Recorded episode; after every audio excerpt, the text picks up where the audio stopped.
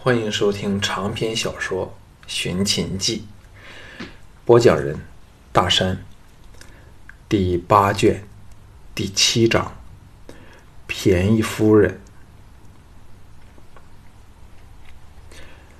经此一役，项少龙声威倍增。当晚，赵王特别设宴安抚他，到会的全是赵国的大臣将领。赵雅、赵志均有出息。两女现在和他关系大不相同，反不用像以前般借故向他纠缠了。赵志初尝禁果，更是明艳照人，风韵楚楚。赵牧取了个空档，向他低声责道：“这么重要的事儿，为何不和我先做个商量？”项少龙早拟好了说辞。恳切的答道：“一来情势危急，二来我是故意不让侯爷知道此事，那反应起来就与侯爷完全完全无关，不会惹起怀疑。”赵牧虽然仍有点不舒服，但也不得不赞叹：“你这一手真是漂亮，有有你如此人才助我，何愁大事不成？”项少龙为了增加他对自己的信任，同时逼他叛变，低声说：“我已由赵雅处探出口风，事情应是与其人有关，详情却仍未探得清楚。赵雅究竟与哪个奇人关系最为密切呢？”赵牧立即为之色变，冷哼说：“定是齐羽。”这次他也随田丹来此，哼！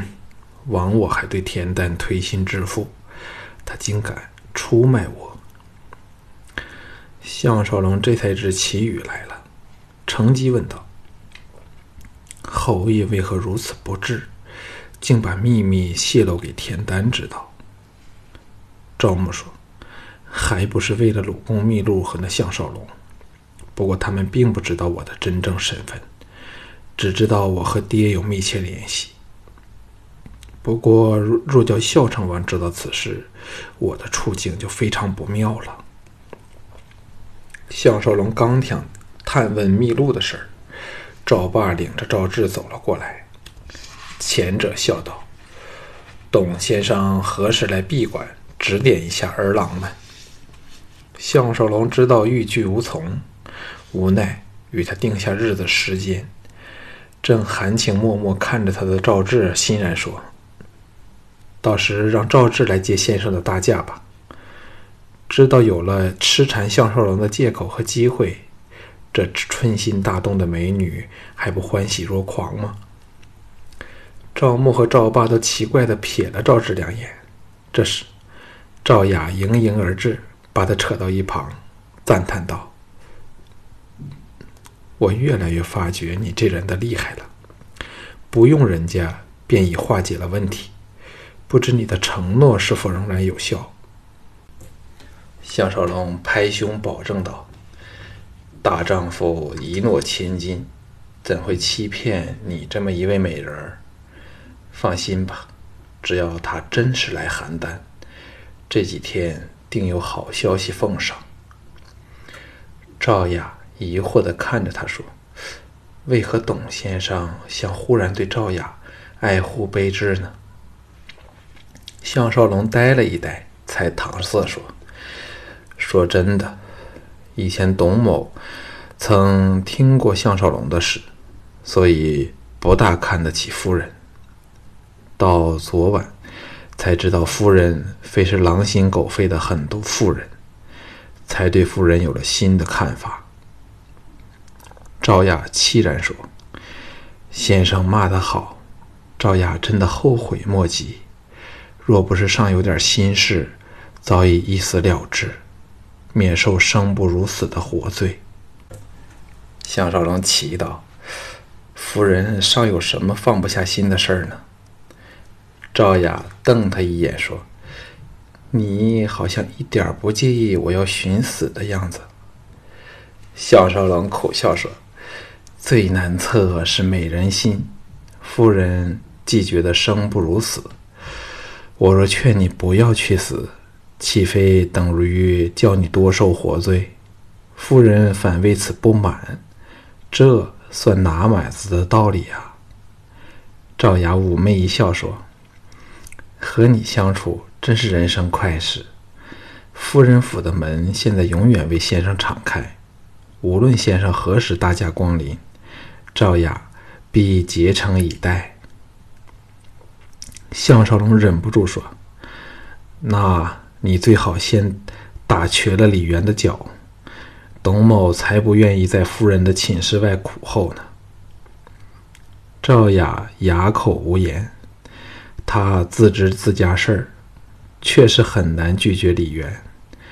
昨晚为了项少龙，方会情急下对这董匡表示唯命是从，却知很难真的办到。幸好此时赵王驾到，个人纷纷入席，使他避过了这难答的问题。当晚。孝成王频频向项少龙敬酒，又告诫各大臣尽量协助项少龙发展牧场。到午夜时，才尽欢散去。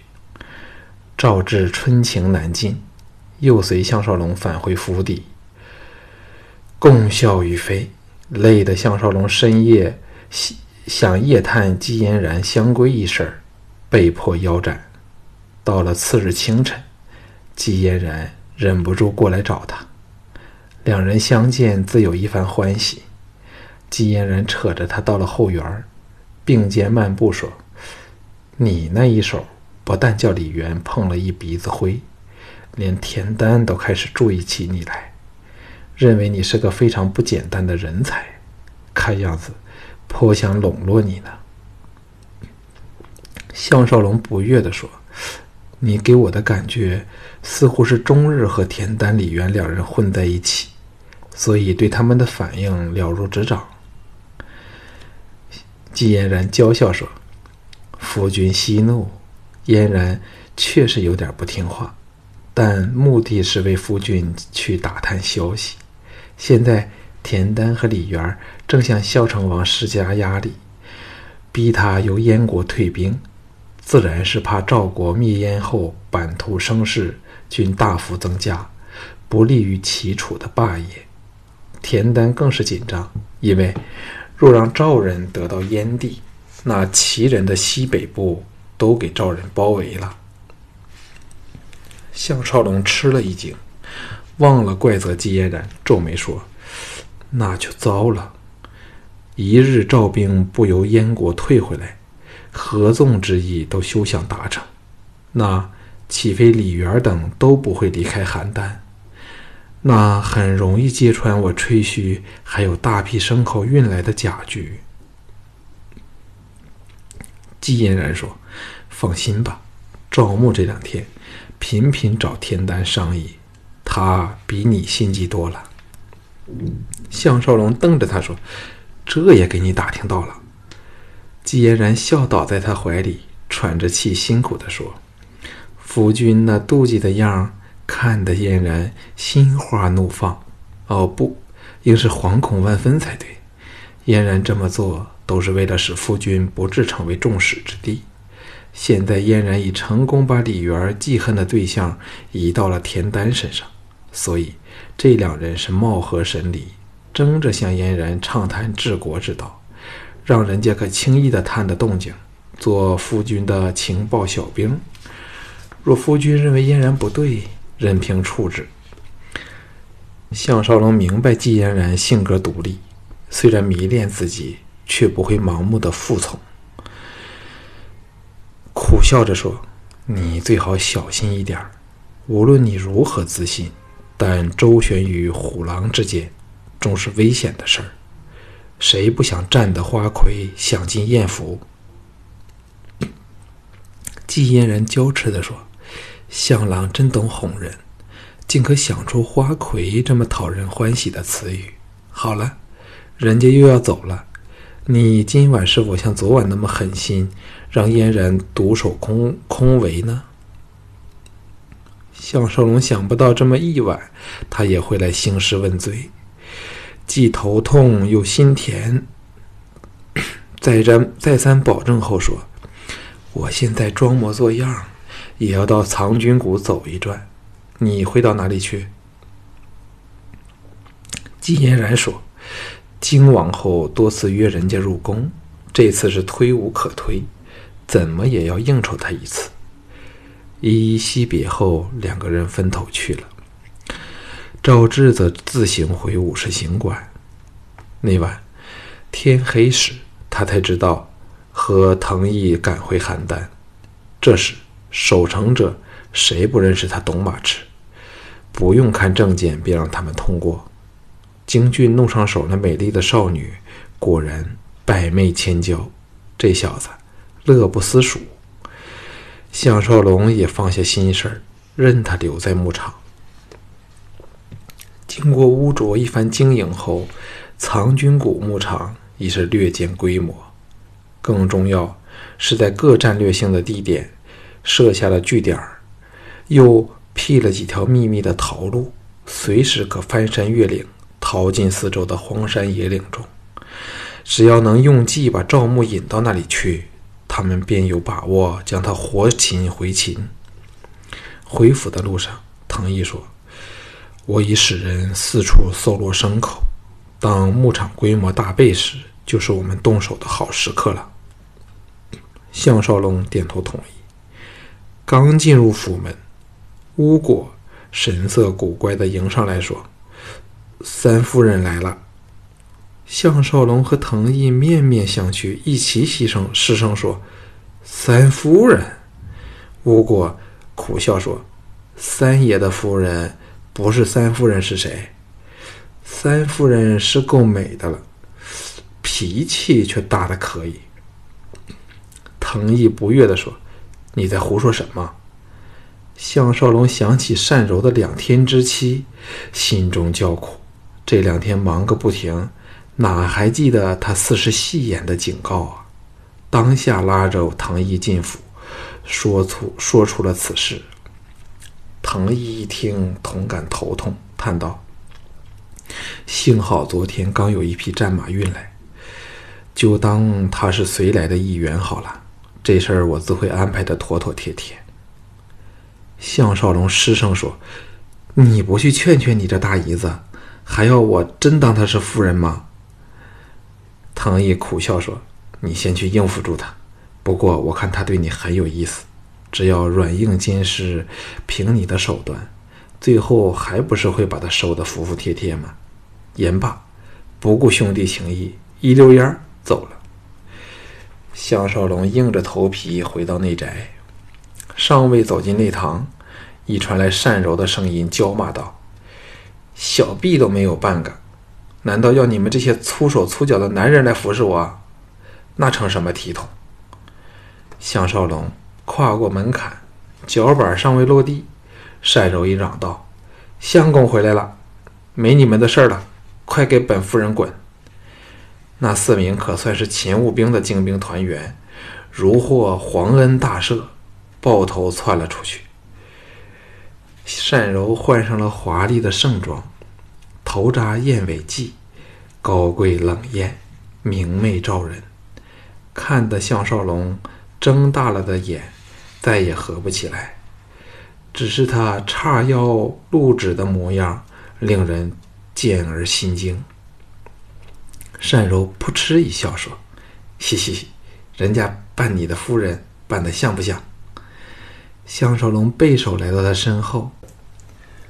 在他稀白的粉相嗅了一两记，暗赞香气袭人，这才皱眉说：“两天之期尚未过，你这便急不可待的来当我的夫人，姐姐是否春心动了？”单柔扬起笑脸儿，眸子溜上了眼顶处，瞅了他一记。轻描淡写的说：“你怎么说也好，总之，我是跟定了你，好督促你办事儿。”项少龙来到他身旁，故意贴着他的肩膊，轻挤了挤他，不怀好意的说：“大姐不怕弄假成真，给我占了便宜吗？”单柔故意不望他，威武不能屈的傲然说：“你爱怎样就怎样吧。成大事者岂居于小节？就算给那些乘人之危的小人占了便宜，也是无可奈何的事儿了。”项少龙拿他没法，恨得牙痒痒的说：“谁才是乘人之危啊？柔小姐自己心中有数吧？”单柔甜甜一笑，转身搂上他的脖子，坚挺有劲儿、迷曲线迷人的酥胸酮体，毫无保留的靠贴着他，以撒嗲的语气说：“好相公。”哪里找两个小婢来服侍你的夫人好呢？堂堂董马痴之妻，总不能有失身份，自己服侍自己吧？项少龙又好气又好笑，也给他亲昵的行为迷得方寸大乱，探手箍住他的小蛮腰，苦笑说：“你这小妮子根本就是一心想嫁给我，但脸子却放不下来。”等多一晚，都怕当不成我的夫人，我也只好认命了。谁叫你妹夫是老子的二哥呢？单柔含笑不语，也没有分辨，只是得意洋洋的瞧着他，丝毫不惧他的侵犯。项少龙探手在他高耸的粉臀拍了两击，欣然说：“好吧，我就由外宅调两个丫头来伺候你。”不过，你要谨守妇道，不准随便发脾气，又或像以前一般，一言不合便亮刀子。哎，有了外人，我恐怕连睡觉时都不能以真面目视夫人你了。单柔见逼得对方服服帖帖，大喜的由他怀里溜了出来，娇笑道：“谁要你陪？谁要陪你睡觉了？我就住在隔壁的大房间。”莫怪本人不先警告你，若有无知小贼偷进我的闺房，说不定会吃飞刀呢。看着他消失在通往寝室的走道处，项少龙摇头长叹：多了这个永不肯屈服的美女在身旁，以后的烦恼会是层出不穷啊。不过，看到他现在那欢天喜地的样子。比之以前日夜被仇恨煎熬的阴沉模样，自己总是做了好事儿。坦白说，他比赵志更吸引着他，或者这就是越难到手的东西越珍贵的道理吧。正犹豫是否跟进去与他戏闹，巫果来报，赵牧派人来找他。项少龙心中大喜，赵牧刚和他约好，表面上尽量疏远。为何忽然又派人来找呢？初到外厅，来的赫然是仆部。项少龙起道：“侯爷找我有何要事？”瀑布恭敬地说：“小人今早已来过一次，原来董先生到了藏军谷，幸好董爷回来了。今晚侯爷宴请田相国。”田相国指定求见董爷，请董爷动驾，马车已候在门外。项少龙想到即将见到这名传千古的超卓人物，不由得紧张起来。旋又想起，英雄冠见一常人，有谁比秦始皇更出名？还不是由他一手捧出来的。至此，放开了怀抱，匆匆更衣后。来到大门外，广场上近五十名亲兵护着一辆华丽的马车，极具排场。项少龙向仆部笑道：“仆兄，来陪我坐车，也好有个人聊聊。”仆部推辞不得，只好陪他登车。闲谈了两句后，仆部压低声音说：“董爷真是好汉子。”视生死如等闲，我们整班兄弟都很仰慕你呢。项项少龙想不到如此的行险一招会带来这么多良好的副作用，包括田丹的另眼相看在内，谦虚说：“算得什么？只是逼虎跳墙，孤注一掷吧。”仆部说：“小人一生除董爷外，只遇过一位真英雄，但请恕小人不能说出那人的名字。”项少龙心中恍然，知道这个人仍是忠于自己。仆布忽然说：“董爷为何会挑了赵国做投身之地呢？”项少龙哑道：“仆兄知否？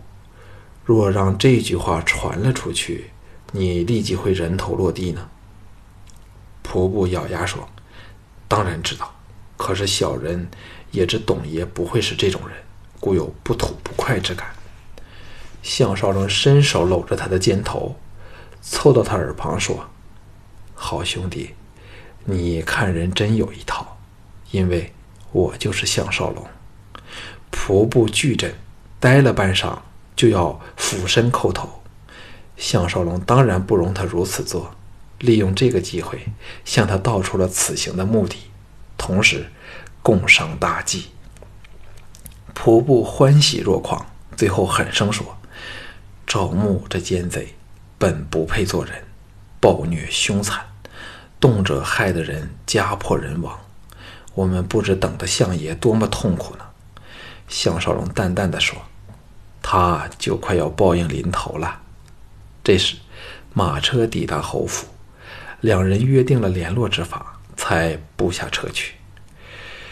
设宴的地方是那次初遇赵墨巨子延平的内选。到邯郸后，再未听过有关此人的消息，心想。再见到赵志时，定要顺口问上一声。刚想起赵志，便看到赵志在上次训练歌舞姬的地方，对着一群姿色极佳的歌舞姬说话。赵志见到他，打了个眼色，表示有话要跟他说。项少龙会意，让领路的仆部在一旁等他，朝赵志走过去说：“志姑娘你好。”那些歌舞姬。见到项少龙威武的神态，眉目都亮了起来，丝毫不掩饰对男性的崇慕。赵志舍下歌歌姬们，迎了过来，和他并肩走往一旁，低声说：“田真姐妹昨晚被赵牧送了宫，送了入宫，与那奸相陪夜。田丹对他们赞不绝口，说不定向赵牧要人。”田真求你救他们呢。项少龙点头说：“知道了，告诉他们，我怎么也不会袖手旁观的。”话虽如此，但他却全不知道如何救他们。